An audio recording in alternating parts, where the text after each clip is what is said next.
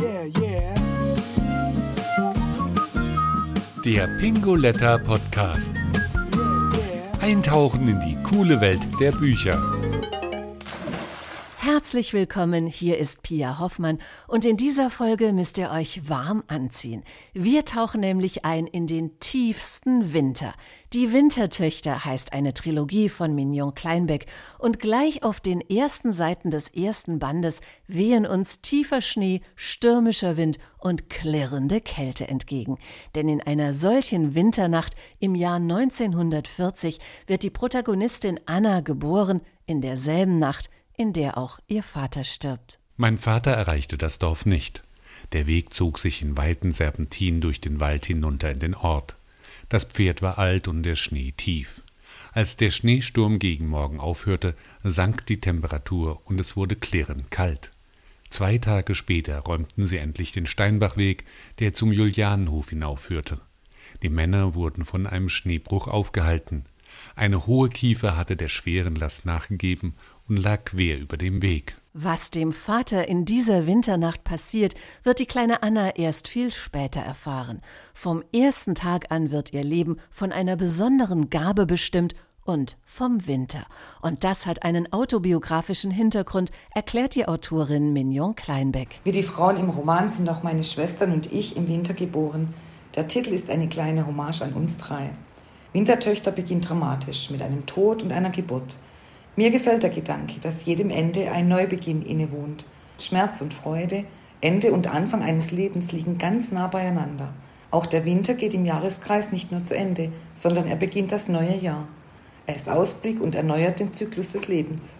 Aus dem Dunkel ins Licht, der rote Faden zieht sich durch alle drei Romanteile. Und so erzählen die Wintertöchter nicht nur von kalten, unbarmherzigen, tödlichen Wintertagen, sondern auch von hellen, kuscheligen, lebensfrohen Winterabenden. Die heimelige Stube, warme Suppe auf dem Herd, der wohlig knisternde Ofen und gemütliche Adventsstimmung, auch das gehört für Anna und ihren Freund Niklas zum Winter. Wenn die beiden mit roten Backen, kaltgefrorenen Händen und Füßen vom Rodeln zurückkehrten, erwartete Marie sie mit heißem Apfelwein und ließ sich jede Einzelheit erzählen. Es wurde früh dunkel, doch in der Küche des Heindelhofs war es hell, und dann rührten und kneteten sie Teige, backten Lebkuchen und Vanillekipferl, starren Sterne und Herzen aus. Das Haus duftete nach Zimt, Anis und all den köstlichen Gerüchen, die sie alle lange vermisst hatten. Da werden alte Traditionen und Bräuche lebendig. Fast kann man den Tannenduft riechen und die Plätzchen schmecken. In diesen Szenen spürt der Leser, Weihnachten ist für die Autorin viel mehr als nur ein Fest. Die Geburt Christi und das Heilsversprechen haben eine ganz tiefe Bedeutung für mich. Weihnachten ist in meiner Familie ein Fest, das wir mit allen Sinnen feiern. Und natürlich pflegen wir die schönen Bräuche. Das Gutzelbacken, die Krippe aufstellen, beim Förster den Baum aussuchen. Ich liebe es, den Baumschmuck auszupacken und jedes Teil, das wir über Jahre angeschafft haben, an die Zweige zu hängen. Jedes einzelne birgt so schöne Erinnerungen. Advent ist die Zeit der Erwartung und Weihnachten das Fest der Liebe. Wenn meine Familie versammelt ist, dann bin ich richtig glücklich. Doch diese glücklichen Momente sind rar in der Forstau-Saga. Meist ist der Winter in den Bergen hart und gnadenlos, genau wie das Leben der Wintertöchter. So brutal wie der Schneesturm draußen tobt, so grausam ist auch das Schicksal, das Anna und ihren Babys widerfährt, als die Hebamme Barbara ins Kinderzimmer tritt. In jeder Hand ein Fläschchen und unter dem Arm die Wärmflasche, schob sie mit dem Ellenbogen die Tür zur Mädchenkammer auf und trat ein. Ein kalter Luftzug streifte sie, und ungläubig blickte sie zum Fenster. Es stand weit offen. Der rot karierte Vorhang wehte im eisigen Dezemberwind und feiner Pulverschnee trieb herein. Sie knallte die Fensterflügel zu und verriegelte sie, beugte sich über den Weidenkorb und sah entsetzt, dass die Neugeborenen mit entblößten Köpfchen regungslos in den Kissen lagen. Sie legte ihre Hände an die winzigen Gesichter, strich die kristallenen Schneestäubchen ab und fühlte die steinerne Kälte. Die Gewalt der Elemente und der Menschen bestimmt Annas Leben. Und beide sind in den drei Wintertöchter-Romanen die Gabe, die Kinder und die Frauen untrennbar miteinander verbunden. Tagelang schneite es ununterbrochen und wollte nicht mehr aufhören. Die Alm lag unter einem dichten Nebelvorhang. Während es draußen kaum richtig hell wurde, der Himmel sich ausschüttete und alles Leben kalt zudeckte, fachte sich drinnen erneut ein Feuer an. Erst leise knisternd, doch dann hoch auflodernd und die erzwungene Gemeinschaft verschlingend. Denn der Schnee zwang sie zusammen. Durch den Schnee abgeschnitten von der Außenwelt, von Sturm und Kälte in der Stube eingesperrt, müssen Anna und ihre Mutter viele dunkle Wintertage und Nächte durchleiden.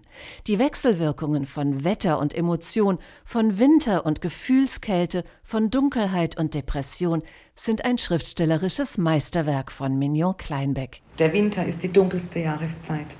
Die Nächte sind lang und die Tage kurz. In den abgelegenen Bergtälern und im Schatten der Berge geht die Sonne manchmal gar nicht richtig auf. Der Mangel an Licht kann Menschen depressiv werden lassen und nicht jeder kommt dagegen an. Studien aus den Winterländern zeigen das sehr deutlich auf.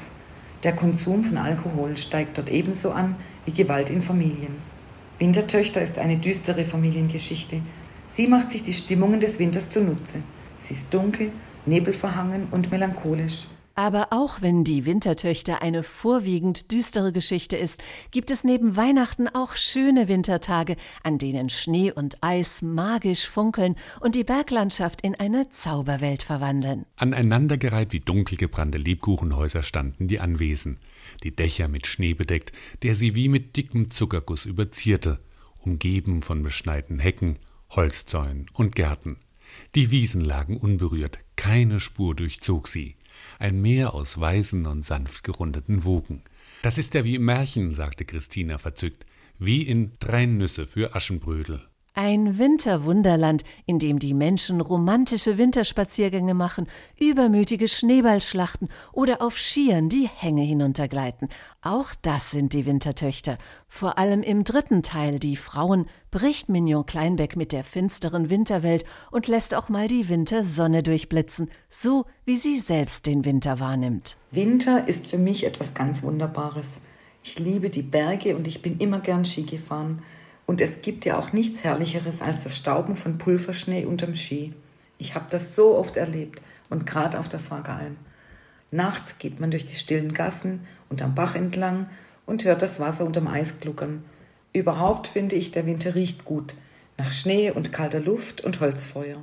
Und wenn ihr an kalten Winterabenden am Kamin sitzt, dann gibt es keine stimmigere Lektüre als die Wintertöchter von Mignon Kleinbeck, erschienen im Pingoletta Verlag. Die drei Bände sind übrigens auch in einem schicken Schuber erhältlich. Vielleicht wäre das ja das perfekte Weihnachtsgeschenk. Buchstaben sind unsere Leidenschaft. Noch tiefer eintauchen auf pingoletta.de